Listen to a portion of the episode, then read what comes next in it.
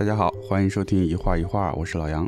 我是一条人。今天我们先跟大家汇报一下我们的近况。我们最近主要忙两件事儿，嗯我们在做的这个艺术发行的项目的第一套作品，陆陆陆续续开始出来了，这个策划也做了蛮久的，蛮久的。在不久，我们会有一个展览的计划，这是第一件事儿。第二件事儿，我们也之前跟大家预告过，我们的呃一画一画自己的一个小企划。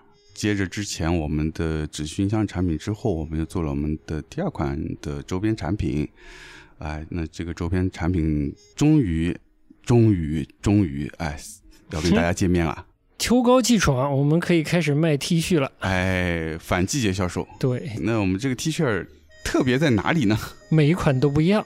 ？T 恤的企划叫什么名字？叫嗯 A graphic a T，就是嗯一个图案一件 T。嗯，其实这个概念也不是很新鲜了，就是大家熟悉那个 Free Tag 的那个背包的话，嗯，大家也就能理解了。对，长途卡车的防雨布啊，对防雨布上面有广告，然后它裁切以后每一块的这个图案都不一样。那我们的概念也是类似的，也是机缘巧合，想一直想做衣服，做点跟布料和画面有关的东西。嗯在找材料的时候发现了有一家这个日本的以印花为主的面料品牌，嗯其实在上海它有销售部。嗯我们看到他在卖自己厂牌下面的零碎的这个布头，嗯大大小小的，我们就想怎么就是能让这种小布头也能有用呢？对，又一直想做一些不一样的 T 恤，因为那种嗯。slogan T 啊，就 Just Do It 啊、嗯。呃 Supreme 啊、什么的，嗯。是吧？这种好像跟我们的美学好像搭不上，搭不上边啊对，，logo T、slogan T 都 都算了，对。算了，嗯，所以我们就想，是不是可以做这种图形的、有一些美术感的 T 恤？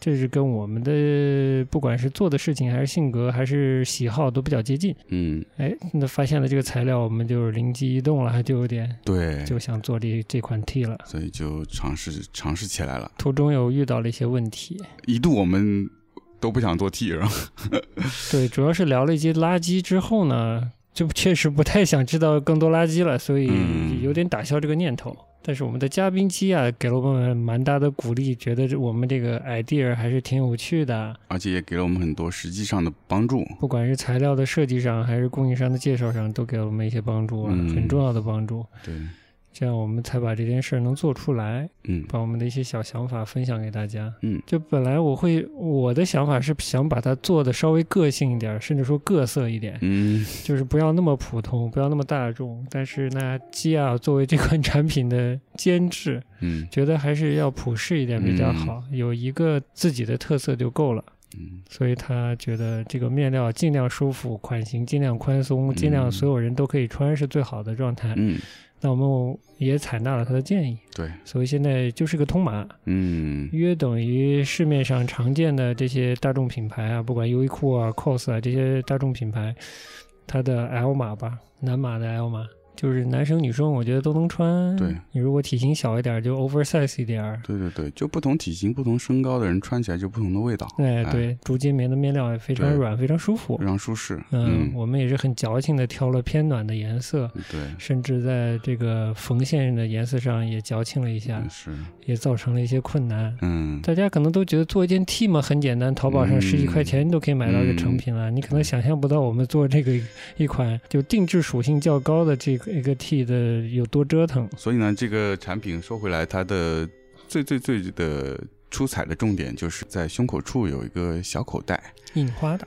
是印花的。它用到就是我们刚才所提到的日本的一家面料公司的边角料的布料，确实是日产的，品质也很好，颜色也，非常好。设计也非常好，嗯，制呃面料也很好，制作的印花的这个工艺也很好。对，虽然是可能是同一款面料，但是因为截取的部位不一样，就会造成不一样的效果。这个我们稍后就会上线了，件数也不多，可能四十件上下的样子。对，呃，正好一提，这个嗯我们可能第一批上线会上一批我们的样品，对，打样。对它可能有一些不完美的地方，有些瑕疵嗯，啊，所以我们可能就会以一个折价的方式先销售。对，非常低廉，对，就是基呃不是基本，就是一个亏本的这个嗯。sample sale 嘛，就是对，就是非常便宜的价格，包邮给喜欢的听众吧。对，因为我们为什么还是保留了这几件这个样品呢？这件样品上选择的布料是我们之前还没有 T 恤这个计划的时候，对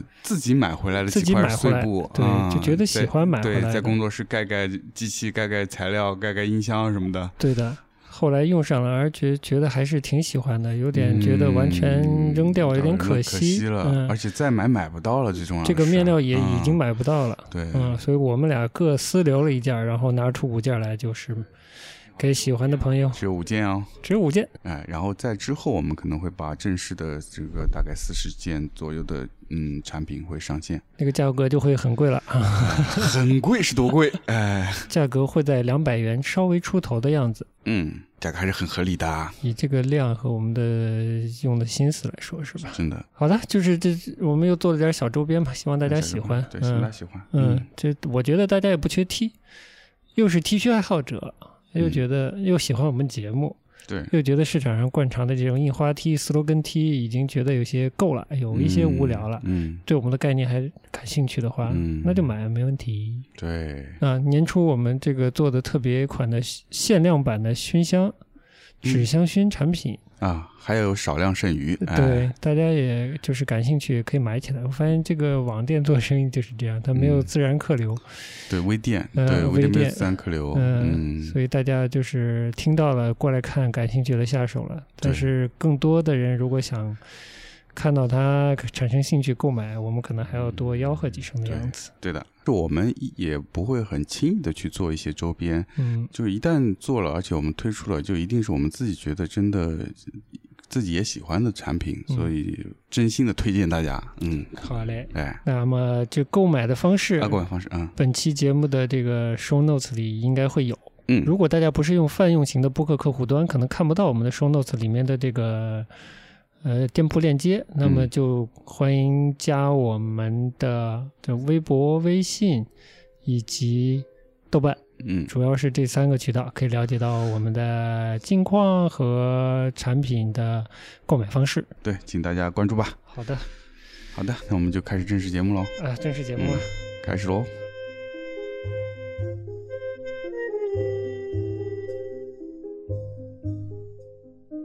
好，呃，我们上期，哎，不是上期，上两期都聊了跟上海有关的话题，对哎，读了一期这个珍贵的录音是吧？嗯嗯，然后又聊了一期关于上海城市，以及我们分享一下我们最近都在看的一本《上海摩登》。嗯，我已经看完了，我已经看新的了。哦，我还没看，我再看三分之二吧。顺藤摸瓜，我又开始看另一本李欧凡了。嗯，对，而且你还买了一些那个呃三十年代的上海作家，啊，那就是他在上海摩登里有介绍过的啊，施哲存呐、刘纳欧啊之类，我可能名字记得不太准确啊，但在就是在多抓鱼上 淘了一些二手的。嗯，嗯嗯，你是在呃回溯这个文学这条线，然后我是在看老上海的一找美术了。对老上海的一些西洋画家们啊、嗯也是在看，我觉得也嗯还是挺有意思的。而且他在书里面其实有提到，就是一些文学家，就作为就咖啡作为一个都市当时这个新兴的。嗯，都市上海的这么一个文化据点，其实有很多文学家和艺术家都会在那边聚集。然后咖啡馆，对咖啡馆，嗯，嗯然后大家会在那边，嗯，相互交流，然后有一些会有些碰撞，啊，觉得挺有意思的。就是，嗯，咖啡馆那会儿还是跟当时法国呃跟巴黎的咖啡馆是比比较像的，或者是是在从那儿学过来的。嗯它还是有一定的文化的一个据点的感觉嗯啊，就跟现在同样是上海的这些咖啡店就有点不一样，嗯啊，所以现在的咖啡店是谈生意的对，，可以说。都是有一种时髦，但是这个嗯时髦是完全不一样的时髦。对本来上一期是要接着聊那个展览的，对，本来这大家看这期节目的标题也知道了，我们要嗯聊这个 PSA 的一个展啊，嗯，就是双年展的一个回顾展。对，为什么去也是跟之前我们捧读了那篇刘凡的这个论文有关系。是的，他也聊到了上海的西岸文化走廊，一些嗯这个私立美术馆、嗯，官方美术馆也都聊到了，其中也提到了也提到，PSA，对对对，提到了一句，正好又开始回顾上海双年展，对吧？这是跟城市、跟艺术、跟场馆都勾上了。我们就去了呗。时机这么恰巧，我们在聊上海还的时候，蛮恰巧的，嗯。再加上一个另一个时间点，就是嗯世博过去十年了，对，正好十年了。对啊，对，所以我们就去看了一下，就去看了。啊所以今天我们也就可以跟大家一起呃以此为话题话题聊一聊，继续聊继续天哎，嗯。继续聊天，哎，嗯。所以不能这期不能算是一个呃一展游记的一个呃节目吧？啊，严格意义上的主哎。主要你聊这期，我觉得，啊。因为我看完了以后感触不多，嗯，因为最近 PIC 在做另一个展，就是嗯木心和这个亨利米修的这个展，嗯刚刚开展，我还是比较兴奋的。虽然我没有嗯。特别、特没有特别急于去看，嗯。但我的兴奋的点是一陈丹青回来做事情了，哎，他终于在上海的一个、一个比较公开的场合嗯。露面了，就在 PIC 这个展览的开幕式上，嗯嗯嗯，上上海话又讲起来了，对，包括之嗯前他在这个开幕式之前已经参与了一些这个展览的活动，是吧？参参与了一些活动，嗯连那个贾樟柯的那个所谓的艺术展览，只有两天的在 Prada 荣宅做的那个所谓的面的这个展览，他也露脸了。嗯八号桥的一个活动，当时董强也去了，嗯他也在场，聊得也挺开心的，嗯就挺好的。江浙沪他又回来玩起来了，嗯但是，呃，还有一点好的点就是。上海话和法语同时出现在了开 这个展览的开幕 这开幕式上，稍微不太好的一点就是看见他开始拄拐棍儿，然后坐下有点吃力，感觉哦不知道是这个，希望是小小的硬伤啊，嗯，硬伤好得快嘛，内伤好得快，嗯是，嗯。嗯，也希望他这个身体好点，能多走动走动。对对对嗯对，这是我现在比较关心的一个展览。今天要说的这个展览，双年展的呃文献及作品展，其实我本来也不是说抱很大期待，最嗯主要还是说，因为跟我们最近聊的内容有关系有关系。然后看了以后，我个人我现在随便说啊，嗯我个人觉得这个上海双年展的这个回顾展跟上海的关系不大，嗯，所以我是觉得反而是木心到了上海这件事儿，关系大，哎有意思，嗯，一个承上启下，但是又在所有圈子之外的人，呃，回到了上海啊，打个引号啊。那是很有趣的，外加上陈丹青也回来上海玩，外加上嗯，就这个状况，我觉得在文化上更有趣一些，承上启下的跨度更大，然后跟上海以及西方这个关系勾连起来会很有趣。嗯我觉得可聊的东西还挺多的，然后跟我们之前聊李欧凡那个书嗯。的关系可能会更大一些，因为他是从一九三零年代的这个上海在理的嘛，啊上海摩登，啊，对，米修也是三零年代来的上海，然后这两个人都挺特例的，就挺有意思的。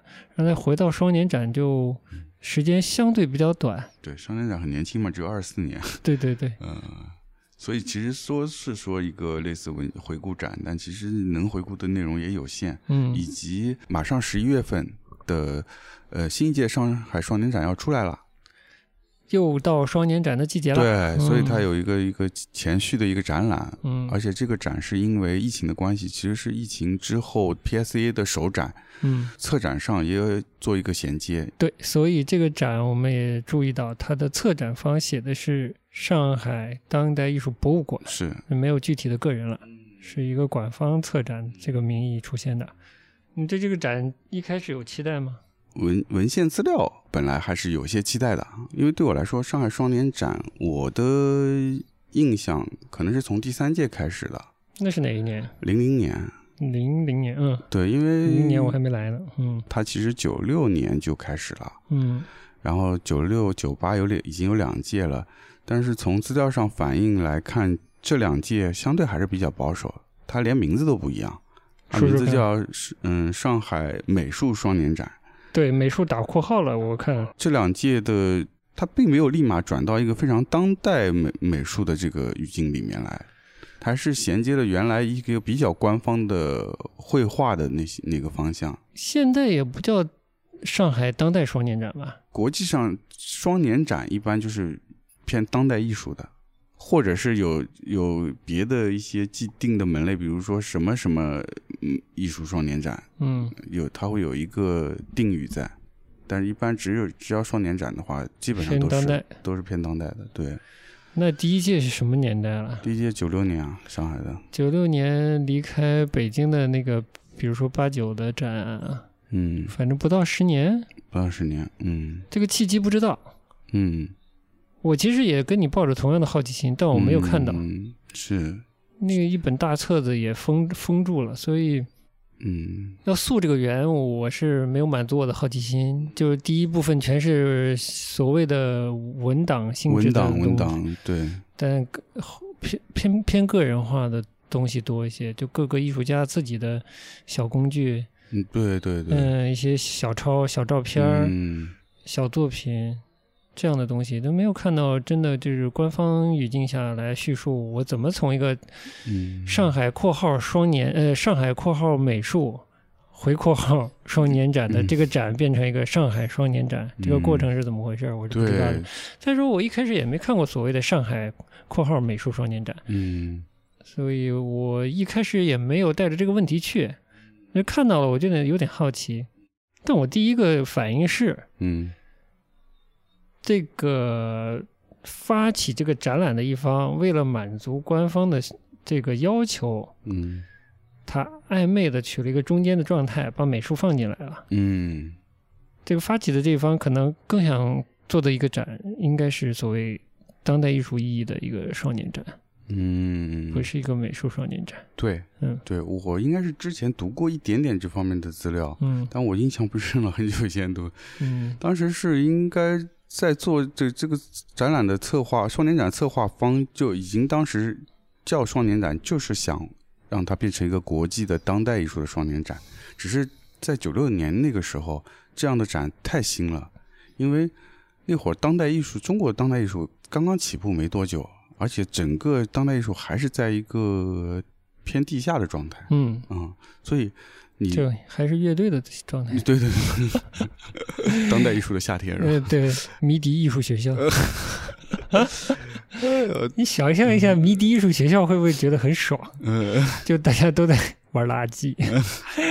啊，回来回来。对，嗯所以那会儿策展方有这个想法，是说我们要做一个嗯循序渐进的过程，不要一下子搞得太激进啊、就慢慢的把它往这个方向去走但。策展方是谁呢？他是个人呢，还是一个官方体制下的一个小部门呢？对，这个我就没读到，但是嗯策展方我自己看下来，我猜想就是一个是本身的这个光呃美术馆机构，美术馆机构本身他也有这个想法，以及参与到这个里面的策展的人，具体的人，当时的美术馆机构是谁了？上海美术馆啊，但有意思的是，是当时的上海美术馆还不在那个不在人民广场，对，不在旧赛马会，对，在南京，但还是在人民广场。对在人民广这是南京西路，就仙乐斯再往西一点点还是。人民广场，不是赛马会，对，不是赛马会。就不是一个老建筑里面，不是一个西方老建筑里面。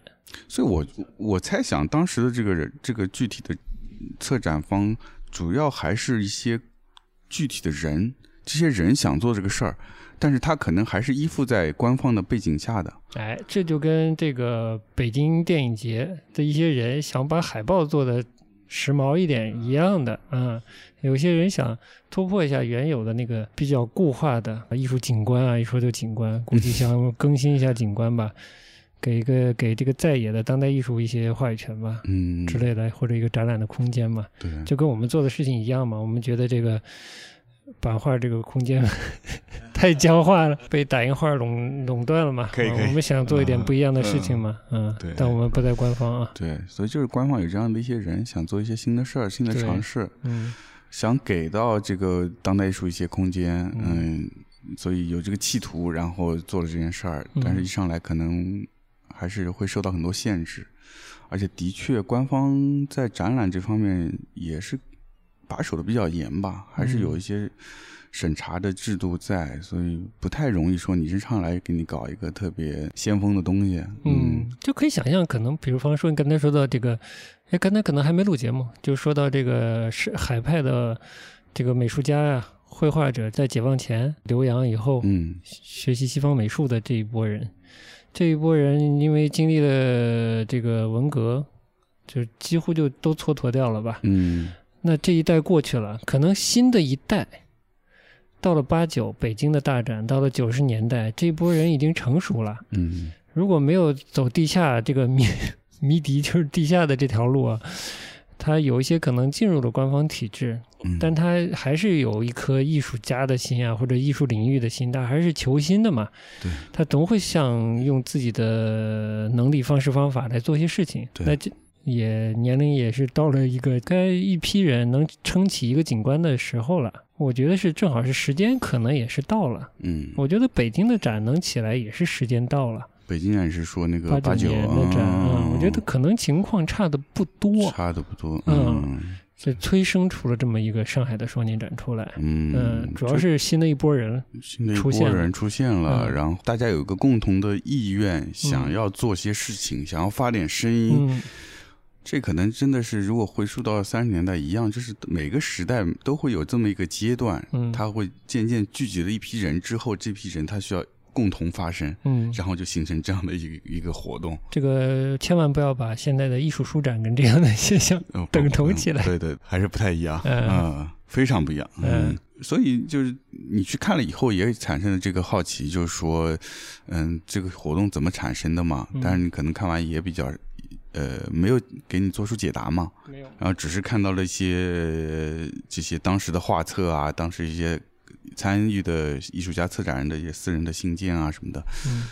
然后，嗯，但是，但是好的是，就像刚才我们说，了解了一些整个的一个大致的一个，嗯，双年展的发展的一个路，呃，这个历程吧。就比如说刚才说到九六九八年，嗯。九六九八年这两届，其实它加了美术，是真的很美术，嗯。只有画，嗯。而且它主题还特别明确，就是第一届是油画，第二届是国画，九八年是国画呀，对，哦，嗯所以所以我们所以我们在展这次展的作品里面，不是有看到一些实验水墨的东西吗？哦，实验啊，那那很嗯多都是那个第二届时候参加的。啊、嗯。前两届也很有趣，除了本地的，一是他有一些本地的年轻的人出来了，就像刚才聊的一些年轻人，嗯、丁参与到对丁乙啊、什么古文达啊之类的，开始参与到这样的这个官方的艺术展活动里面来。的同时，前两届有个很特别的地方是，有很多海外的华人艺术家，包括港澳台，是吗？嗯，哦，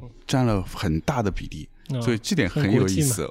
对，嗯因为就像你说，它一是很，它想要一个很国际的感觉，因为它嗯。毕竟是上海双年展，叫上去要国际范儿，所以它不能只有本国的艺术家，对。但是国外的这个资源可能当时还没有衔，就是当代美术这个没有衔接上，对，然后他所以只能找港澳台的，嗯。然后另外就是华人艺术家。在那个年代下，毕竟他接受西方的现代艺术更距离更近一些，嗯，呈现出来可能更现代一些，嗯，所以也可能比较适合他们作为双年展的这个一个选择吧。哇，真的很改革开放哎，很改革开放，对，然后我就想到改革开放，你一说，嗯，就像改革开放也是从先借鉴，先找华人嘛，哎对吧？先找华，商嘛，对，对先找嗯华商进来，哎，一样的，对，很上海的，大家路径都是一样一样哎一样的，对的对的。嗯。嗯，这是等于双年展的第一个阶段，其实是一个影子的阶段，它还没有完全成为一个真正的国际、真正意义的国际的双年展的感觉。然后到了二零零零年，就是我印象非常深的这一届，我觉得是已经开始有这个国际双年展的这个样貌出来了。那是我第一次看双年展，这种叫双年展的这种展览，嗯其实是没有完全没有概念，而且那会儿我对当代艺术也没有太多了解，毕竟是刚刚进入大学没多久，然后还是在原来的那个传统的美术教育体制下训练出来的这个感觉，但是已经开始主动的去了解一些当下发生的艺术，但是并没有很清晰，所以去了那个双年展，我对我来说还蛮震惊的。当时的那个环境下，当代艺术很难，平时很难看到，嗯就是展览很少，即使是上海那会儿都没有什么真正能展当代艺术的画廊或者其他展馆，官方美术馆是更更不可能的，私人美术馆又还没有，所以没有渠道看到。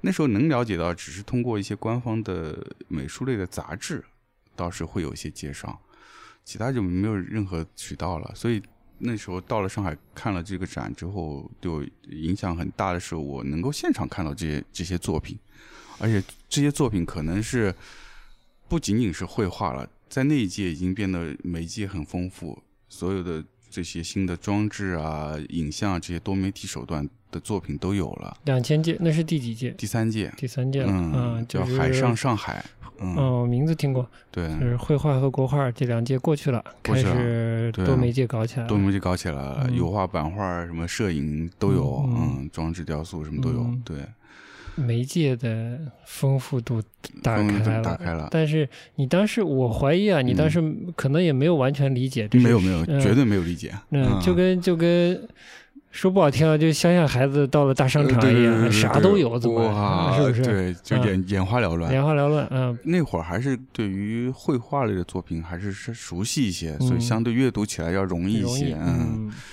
对。但是嗯年轻人嘛，觉就觉得新鲜东西有意思嘛，酷酷嘛，对，Y two K，Y two K。然后这是一点，就是媒介很丰富，很多新的艺术艺术形式出来，我就是让我很很受震惊嘛。嗯然后第二是说，呃，当时因为它真的已经比较国际化了，那届的策展人好像是侯汉儒吧，好像是侯汉儒，嗯，法国籍的，嗯，法国籍的。然后所以他因为已经有很多的这个当代艺术的国际资源嘛，所以就是那届嗯已经引入了很多嗯特别大牌的国际的艺术家的作品，基弗尔，基弗，嗯，肯特里奇，嗯，嗯，就是那会儿肯特里奇是干嘛？是南非的，他就画很多黑白的那种嗯素描画，然后水墨画儿，然后也有当时那一届我印象很深，他做了一个有点像皮影戏的动画，还挺有趣的。所以对于这些人的作品，那些人也是我在书书上或者画册上看到的，所以你可以真的现场看到。嗯对当时的一个美术生来说，也是还是挺 挺震撼的，嗯嗯，那两千届这一届的，在文献上，你在这个回顾展上有什么发现吗？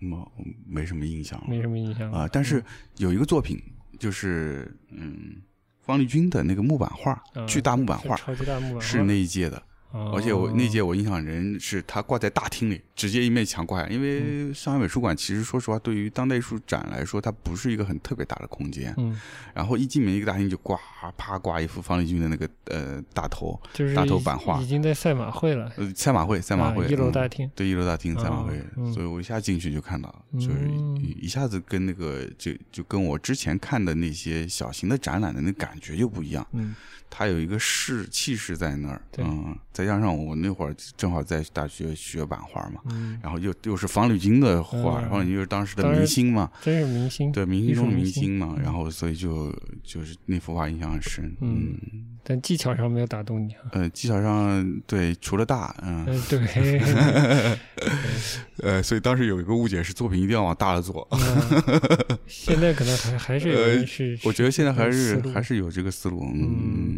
嗯好不好，先把它做大了，是吧？啊？，先嗯，大，嗯，不知道是不是这是第第一次搬到赛马会的这个双年展，就是两千届的，是是就是就是对？不对？嗯嗯，那就是你正好遇到了，因为前面我看了一点点，就是第一届，可能第一届、第二届那会儿。嗯。就展出了这个周春芽的什么参展的证明啊什么的一些哦照片呀、在当时那个场馆的一些照片啊之类的，嗯呃，还有他的一些黑狗之类的，嗯还有他跟他真实生活中的狗的合影啊什么的，就是特别那会儿，我也不知道怎么形容，还有什么参展证、入选证什么的，入选证对的，就就是，所以前两届还是特别官方，它嗯有甚至有就有点像全国美展的那种感觉，其实差不多，嗯只是展的画可能更新颖一些。我是嗯觉得怎么说呢？就他们都有一种在野也不明星的那个状态，嗯，就是有一种地下的，然后干着一件活的人，做着一件事儿的人，要参加一个展。嗯其实说的不恰当的比喻，嗯就是很多乐队没有进入夏天的那种感觉。嗯，你能理解吗？我我比喻可能不太恰当，嗯，我大概能捕捉到那个感觉。那嗯就是自己反正也就出的出来出不来啊，这事儿不知道，但是就是在做着自己喜欢的事情，对。好像在期待一个一个夏天或者一个什么样的对，一个文艺的复兴啊，还是一个新的一是个是是。是新的一个一个局面的打开啊，就是那种感觉。嗯。但那个那个状态是很朴素的，就可能见识也不是特别的多，但是内在的能量还是有的，有有期待是有有的嗯。嗯，抒发的欲望也是有的，嗯。然后又有又有一些谨小慎微的那种感觉，我说不清，嗯，就是内在是内在可能已经是一个渴求打开，打到多开不知道的状态，但外在的生活就是那个样子，就是画画，嗯嗯，在画上想打开一个新格局，嗯。在画布就那么大吧，格局能打多开呢？艺术史大家可能当时也有个了解，嗯。中国的艺术处在一个什么阶段，海外的艺术已经转向什么方向？我是说，尤其是对绘画的人来说，嗯。可能有时差，嗯。嗯，但我不好说。就是那个、那个、那个感觉很奇妙，就甚至包括那个文献里有展现一些，呃，打口袋呀、DVD 啊那些东西，我都觉得很就很上个世纪末，嗯，但我又说不清那种感觉。对，就是从文献到整个展览的嗯作品，嗯这次这个展览作品，就都是有你说的这个感觉。就因为其实这次展览选的作品，我觉得大部分它还是偏往史料方向选的，所以大部分都是早一早期几届的作品比较多，嗯所以绘画的量会比较大。嗯所以，所以整个看了文献，再又看那个作品以后，就感觉给人是有一下子回到当时的那个那个状态下。嗯包括那些作品，我们那天在看的时候也在聊嘛，就整个架上的作品，就让人感觉一种特别憋在那儿，憋着股劲，嗯想要往上努，但是不知道往哪努的那种感觉。对，有一种文艺青年嗯想通过文艺来做些什么的那种感觉，跟这个时代艺术家懂得跟商业结合，然后嗯把自己做成明星，嗯，还不太一样那不一样个状态。不太一样嗯在在找绘画这件事，我下一步该往哪儿走？嗯就不知道方向在哪儿，嗯所以有各种的茫然的、很盲目的这种尝试，嗯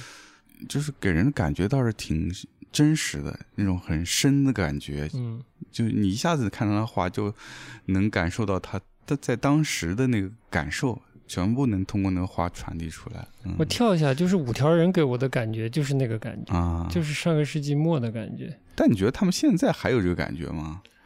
我是觉得他他们听他们特原来前面讲专辑时候是挺明显有这个感觉的，嗯但是现在就是在月下露出之后，我觉得到慢慢就是这感觉淡了。就那个世纪的感觉是觉得嗯通过认知，通过思想、文学，就通过认知，然后再把它表现出表现在作品上，嗯就是就是改变自我，就改变了这 改变世界的感觉。嗯我不知道这是什么，我其实没没还没开始细究，因为我在现在还在看一本新的书嘛，也是李欧凡的，就是、嗯也是更一步往前，从晚清开始追溯什么是现代性这个东西。嗯我觉得现在还生活在一个现代性的后面的这个影子里面，嗯大家可能没有去细究，就是商业太热闹了，就没有细究，怎么就现代了？现代到底代表的是什么？嗯至于说你说他之前有，你觉得是哪里有？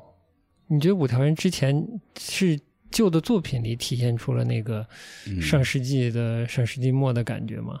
对，就作品里，包括他们人的感觉，你是觉得那种由于匮乏带来的动力更上世纪末吗？就比如说，他如果在歌里开始意象比较朦胧，而且开始比如使用一些海外的意象的话，嗯比如沙漠，比如比如说这个呃葡萄牙、嗯威士忌或者这样的这样的词汇，嗯或者你把它理解成一些符号意象的话，你觉得它是不是就不够上世纪末了呢？倒也没有吧。我觉得这些意象、这些符号是，也反而也是一种有上世纪末的感觉。是嗯那会儿大家对海外或者对中国以外的世界是非常充满憧憬的。嗯无论是普通的人的生活，还是说到文文艺界，对西方是非常憧憬的一个状态。嗯所以当代艺术也是一样，所以疯狂的在学习西方的这些当代艺术的东西，但是又嗯找不到门门道，嗯，就是这种感觉。五条人的现在怎么会觉得没有那么上世纪末的感觉？就感觉我不知道，可能是就是因为他们现在跟商业上走得越来越近了吧。我觉得你你可能看到的都是一些表象啊，就是他即便参加了这些商业，他也未必是挣了多少钱。嗯、是是是。二个是他的生活方式也不会，本质上可能不会因为他多去了几个这种商业合作就有我知道明显，的我不是说他们会嗯因为参与了这个商业的活动，所所以他们这个呃生呃这个怎么说？嗯、生活会变好，或者嗯他们创作会受到影响，或者是说他们无论是他主动还是被动的去参与到这些商业活动之后啊，就感觉，就他原来感觉是在这个呃商业活动之外的那种气息，嗯现在就减少了，变得存在于这个商业社会中间了，是那种感觉，我说不太好。呃，我我可能大概理解。嗯我的观点啊，就是现在的商业也是媒体，嗯，就商业整个是一个媒体，嗯他有时候把你丢进来，给你一点时间，给你一个舞台，嗯，但是过去就过去了，是没有人永远的在中间的，只有资本永远在中间，就是有时差这种感觉。嗯九十年代末，呃，不是九十年代末，其实就上世纪末，嗯整个中国都处在一种强烈的这种距离感和时差感的里面，嗯。就是跟文明的西方文明了。这一说嗯文明，就是这个现代文明，嗯，都是西方文明，就跟西方的文明有距离，而且是有时差的感觉。有。这种距离感啊，嗯。或者时差感体现在五条人身上，我觉得这个这一期是五条人特别节目，嗯。就体现他是在他身上，就是他的是他他的行为举止，他的口音，他的表现的方式，他的思路，他没有跟你同步呢，还嗯，就没有跟马东，跟一个娱乐节目，跟一个商业体系非常完整的那个体系同步起来。哦，理解你的能理解这个意思了吧？但其实乐队的夏天里可能不少都没有同步好，但他们至少一个相对更城市化的样貌吧，那个礼貌或者装出一个样子来，嗯。装一个体面出来，还是大概装得出来的。嗯。他们可能更更放任、更自我，嗯。就是那种小镇习气和小地方的习气带的更多，嗯。那种时差感和那种他还有一种更强烈的精神上的渴求，爱读书。我不觉得现在有很多乐队还读书，这是我不觉得的事情。嗯，就嗯很显然，嗯这个就是看这些乐队，就觉得大部分都不会读书。嗯你还没说，就大部分不认字呢，我操！嗯 对，就是这种时差带来的他那种有有那种强烈的渴求感和动力嗯和表现欲，我觉得那个是蛮世纪末的。嗯而不是现在都拉平了。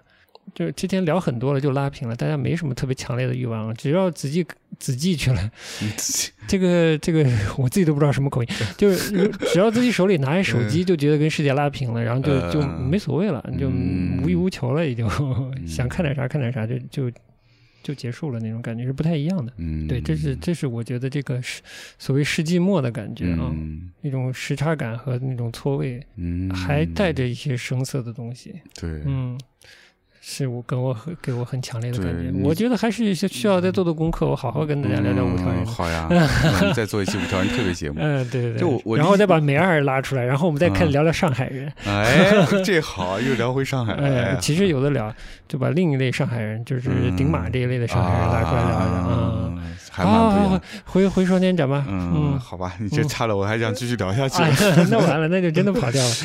哎，该差到双年展差到哪儿了？对你作为一个有时差的世纪末的少年，看了双年展都是嗯新花样啊啊！就影响到我对整，甚至是对这个上海的这个城市的感觉嗯都有些变化。就是哎你说说看，第一个印象，觉得文化艺术好好繁荣啊，在上海。嗯当代艺术那是只能在杂志上看到的内容，嗯它被官方认可了，它嗯走进一个官方的美术馆里，嗯想象不到的，所以才想觉得哇，上海怎么这么开放？嗯当时在别的城市是不可想象的。那第三届已经看展是要排队了，嗯，绕着那个呃赛马会那楼一嗯圈，我操！我有一点印象，这我当然我是后来了，但我对排队有点印象的。惊到了，从来没有看美术展要排队，嗯。这不可能发生的。觉得了不起，对啊，这一个地方看美术排队，对啊，嗯。这这不是抢西红柿，对啊，你像九十呃，就是零零零年嘛，嗯。哪个展馆有人啊？都没什么人好吗？哦不要说排队了，嗯。然后就进去，就然后而且还关键是说，进去的这些市民参观者嗯跟现在的排队打卡网红展不真的不一样。嗯让我感受很深，就是你无论男女老少都是在里面很认真的去看那些作品，嗯而且有讨论，这个很厉害。对很欧洲了，听起来。对对对对，嗯很好。虽然他们不是说他们对这个作品多了解，但是见得基于一个有艺术史的这是个的，去重新呃发表对对见解。对对，他是完全是从自己的一个感官上、一个感受上、个人经验上，他会去自己去主动的读这个作品，嗯，然后读出来再跟旁边的人分享，然后再大家交流。嗯，我真的是惊到了，我说我说上海的这个文文化素质也太高了吧？真的是也太高了。现在又缩回去了。呃，呃，所以就这这两点对我对我对当时上海的那个印象真的特别好。嗯，我不知道算不算，可能也是隐隐的为我后来来上海埋下了一个埋下伏伏笔啊哦，好的，对，所以之后也没有说每年都来吧，但是隔三差五会来。所以整个在上海，嗯，这个老美术馆的这嗯个双年展，我基本上大致都看了。那两千年这个展，你觉得平衡度是怎样的？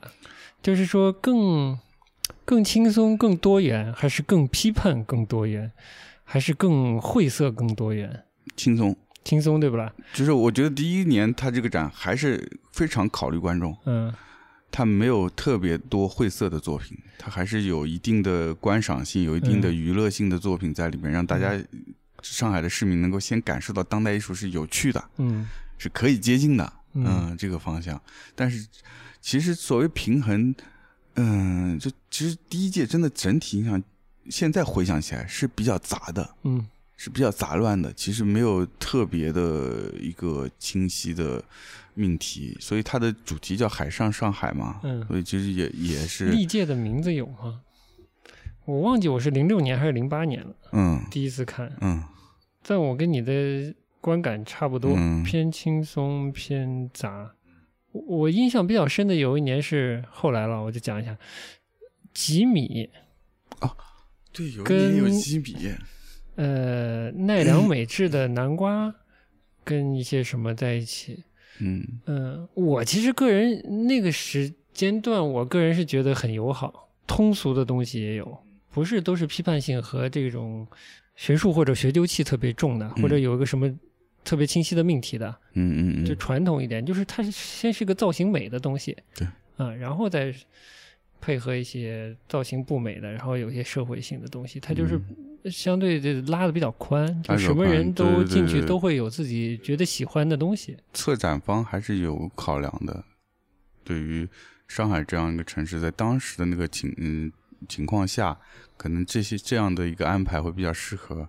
而且跟城市产生了关系嘛，我去去的比较晚，但是跟你的感觉也是一样的，就觉得这个城市还蛮不一样的。嗯不太行嘛。现在的 我正好打开现在的这个双年展的官方网站，它是从历届的回顾是从第九届开始的，重新发电啊，重新发电就是从搬到大烟囱 PSA 了对对，它才回顾。这个也是很二的，嗯就很搞的，就是因为原先的主办方是上海美术馆，嗯上海美术馆分成中华艺术宫和当代呃和 PSA 两家了，就变成说现在 PSA 介绍的就只能是从他搬到的这个新的我场馆之后不，应该这样呀。对啊，不应该这样、啊，继承的是双年展。对你不是继承的这个馆，对，这个馆是是个壳而已。对，所以这个这次这个回顾展里面很多展品是中华艺术宫提供的，所以我看到了那个标签上写的是中华艺术宫藏，这这还不归拢的，嗯，行吧。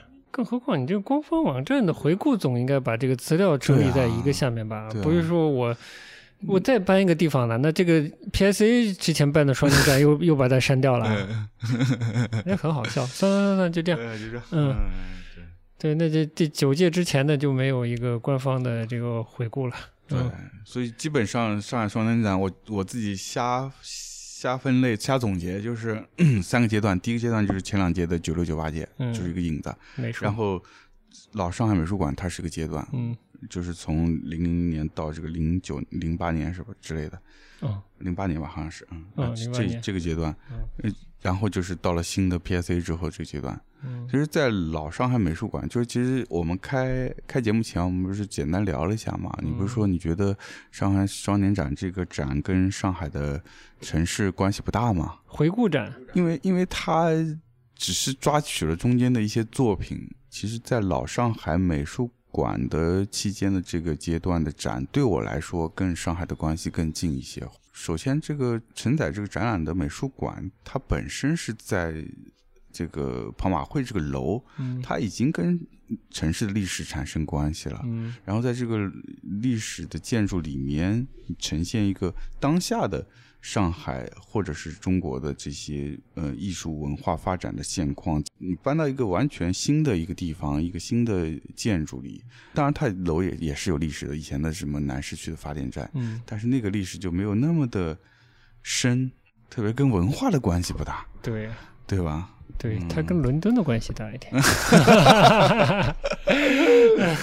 呃，伦敦文化了。哎，对，伦敦文化，就那几届在老美术馆给我印象都特别深。展览的内容，我觉得跟城市也是非常有关联。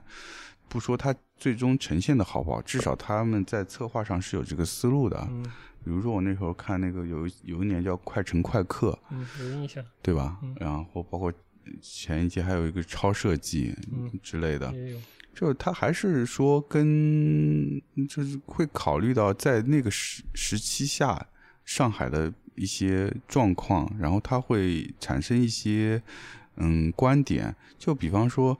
呃，快城快客那期，其实它的背景是当时这个这个这个这个上世博会要开了，嗯。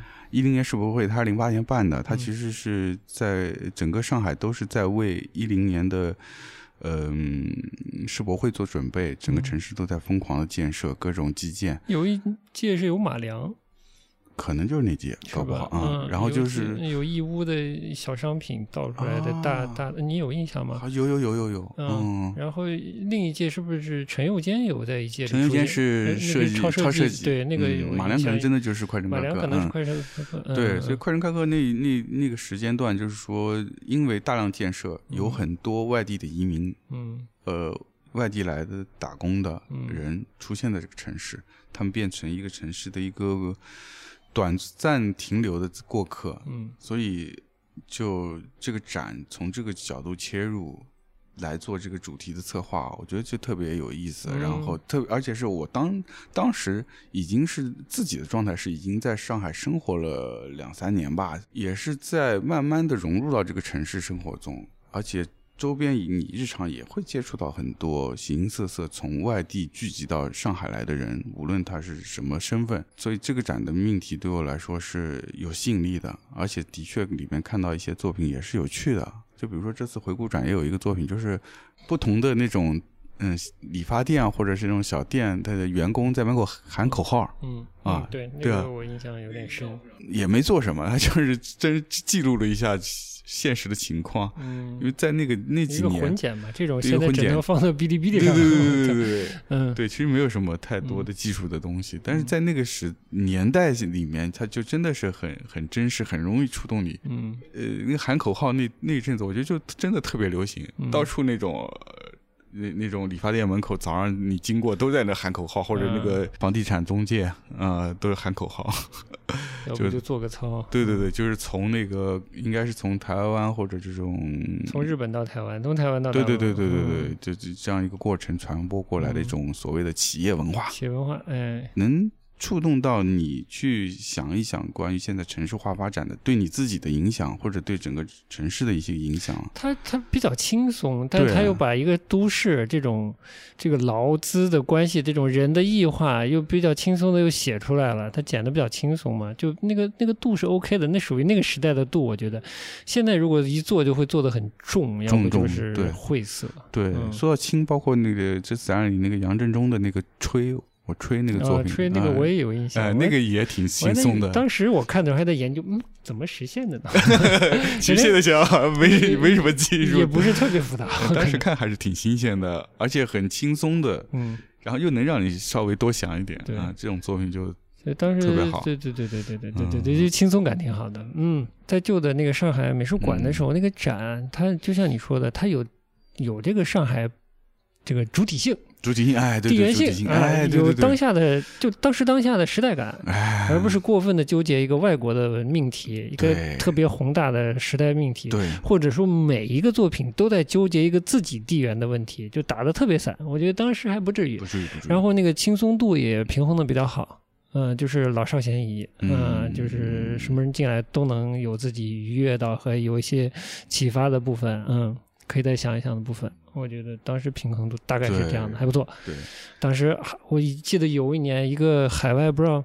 就是卢比河地区，我猜啊，它有个小的装置带演出的那么一个小剧场的一个作品，嗯那小机械那个场地很暗，那个小机械一打光，那个光影就形形成一些奇妙的那个、那个呃，有电影感了。嗯，我还真没看过，光影的是是在美术馆里面吗？是在美术美术馆里面，跟那个杨福东的一个多屏作品是同一届，在同一层。哦，杨福东在车墩嘛，在哪儿拍的一个？嗯，杨福东那个我有印象吧那个我有印象，啊那个还原说那个我得特别好印象。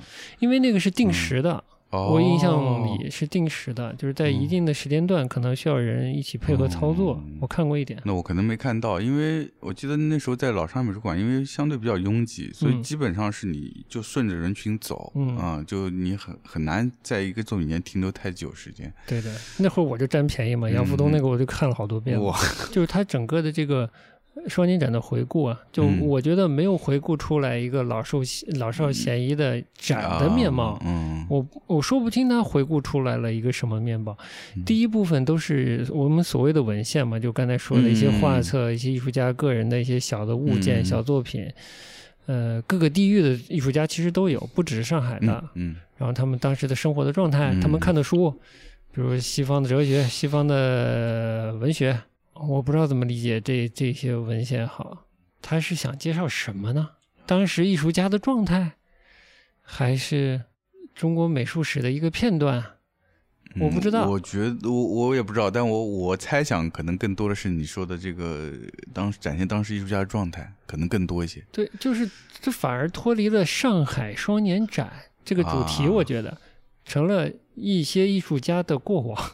这上海性也不强，是，双年展性也不强。嗯，你要不就是哎这倒是，疯狂的梳理双年展跟官方的关系、跟艺术家的关系、跟城市市民之间的关系嗯嗯。啊，如何跟这个城市生活做呼应，跟城市文化做呼应，对吧？我可以理解，我甚至更多的了解从九六年嗯。到现在的一个上海文化的变迁，嗯。或者上海艺术文化的变迁，嗯。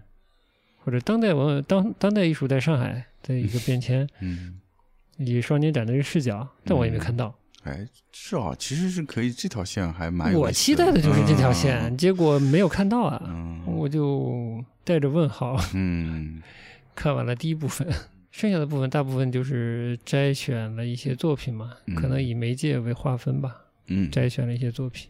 嗯，就也也没有太让我有惊喜的部分，也没有太找到一个双年展的气质，倒是找到了一点点 PSA 的气质。嗯，这对我来说，PSA 一直试图扮演一个学究气或者学院气或者学术气比较重的那个地方你你。说对了，我这是我其实不太喜欢他的地方。嗯、嗯所以就是我刚才说到，我为什么刚才前面要提这个关于双年展的这个，呃我自己总结的三个不同的阶段嘛，嗯就是我我是觉得到了这个嗯双年展，呃，就到了这个 PSC 之后的双年展，就嗯。开始变成这样了，嗯。就变成你说的，他追求一个更宏大的命题，嗯。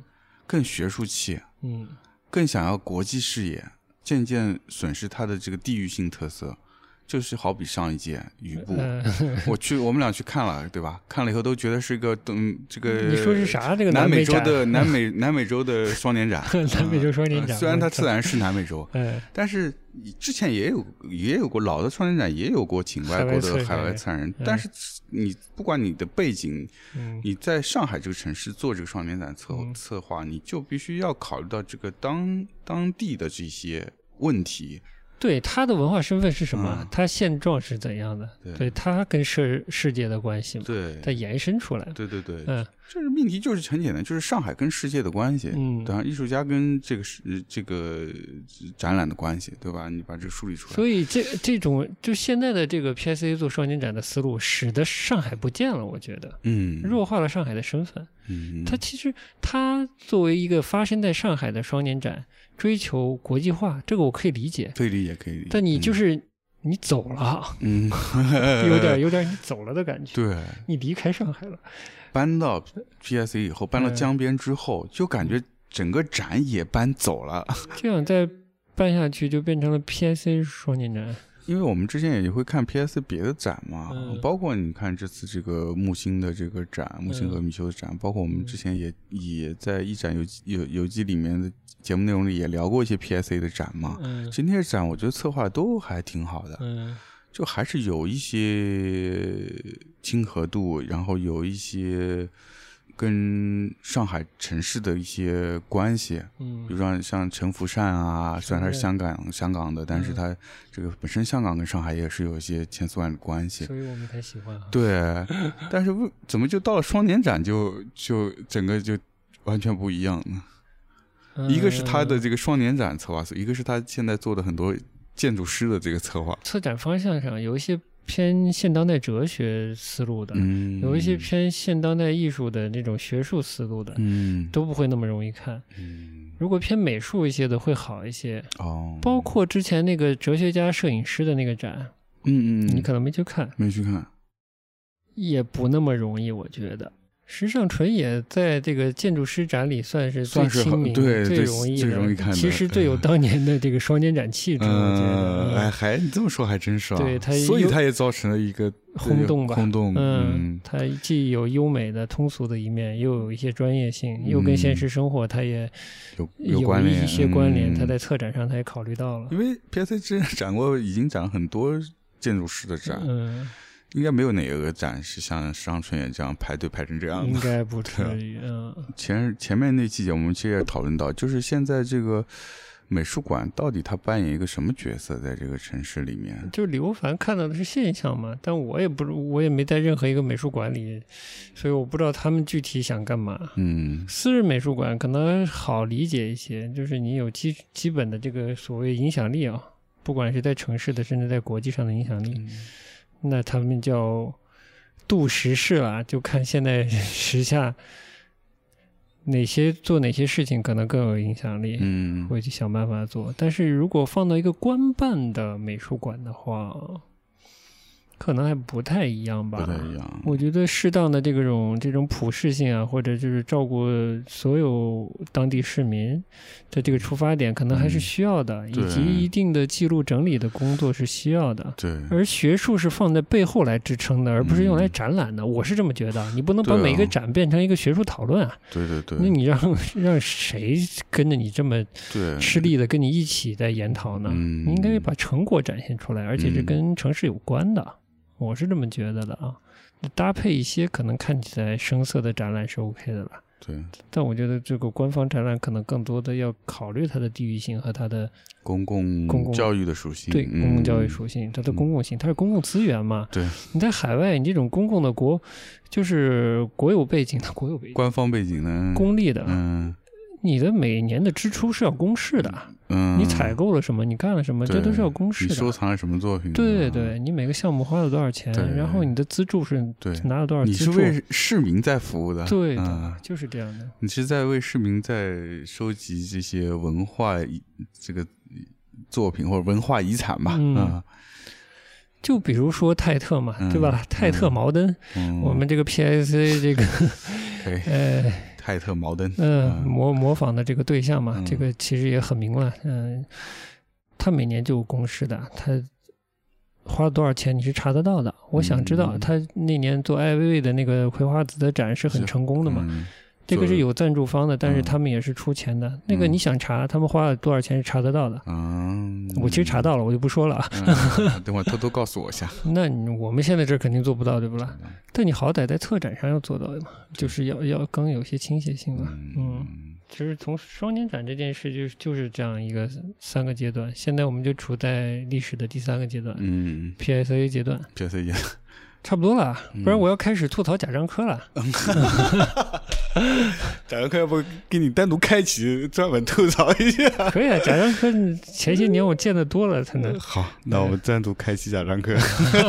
就就就聊一聊荣宅这个我们没有去的 party 是吧？呃对，嗯直到荣宅开始给我们发邀请函，我们就不再吐槽了，是吧？我看行。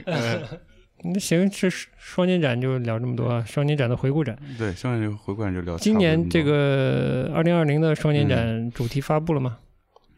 叫水体，好像是。嗯，应该也是一个看不懂的状态了。水体，听听这意思是吧？嗯，所以跟海浪是接着的吧？啊，谨慎期待一下，谨慎期待一下。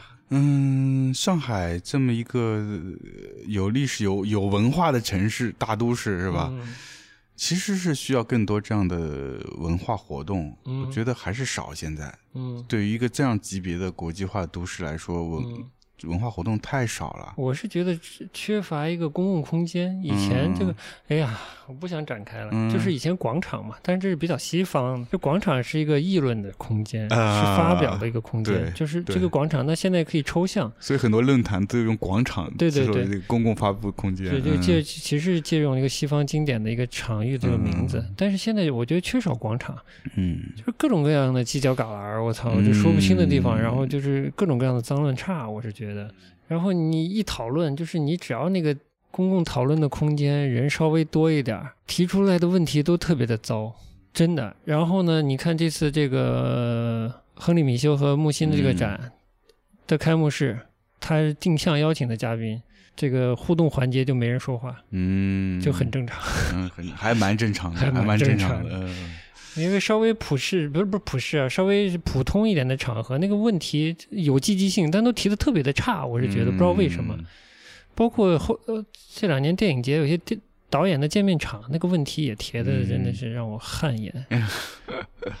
但我有时候我也很内疚，我怎么就是坐在那儿一个问题都想不出来呢？一个怎样的环境让人？可能可以需要一个更深度一点的交流方式，我不知道。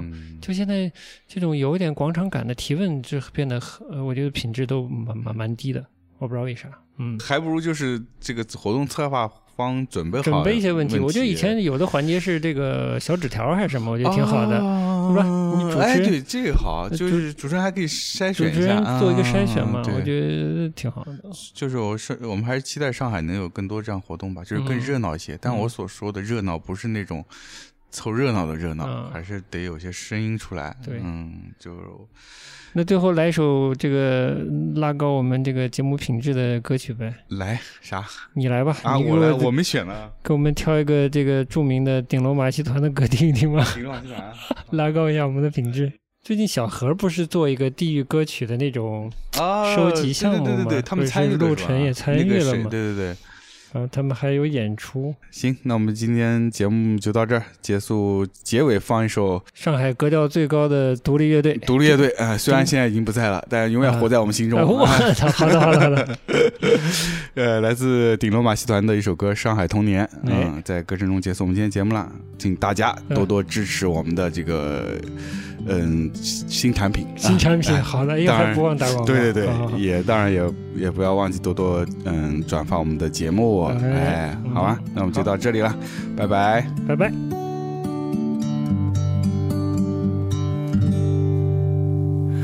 今朝阿拉两家头拿起一把墨镜，来唱唱阿拉一道经历过的童年。男小孩，请侬点好打火机。小姑娘，准备卫生巾、擦眼泪。六月里落雨是黄梅天，搭脚踏车出去记牢大雨片，到老虎灶去泡冰水，拖只热水瓶，袋袋里扛了两光里啊一直默默烟。十月要男女同学看灯去，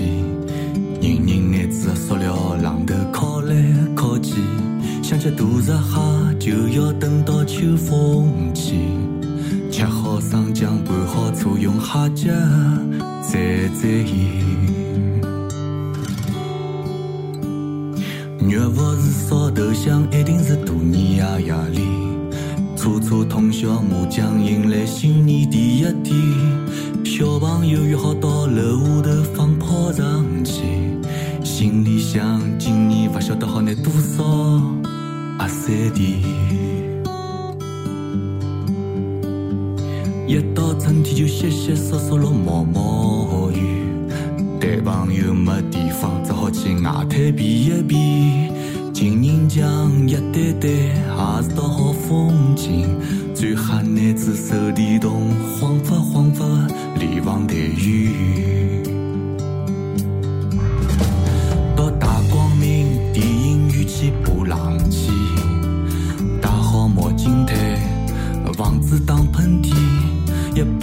行くだって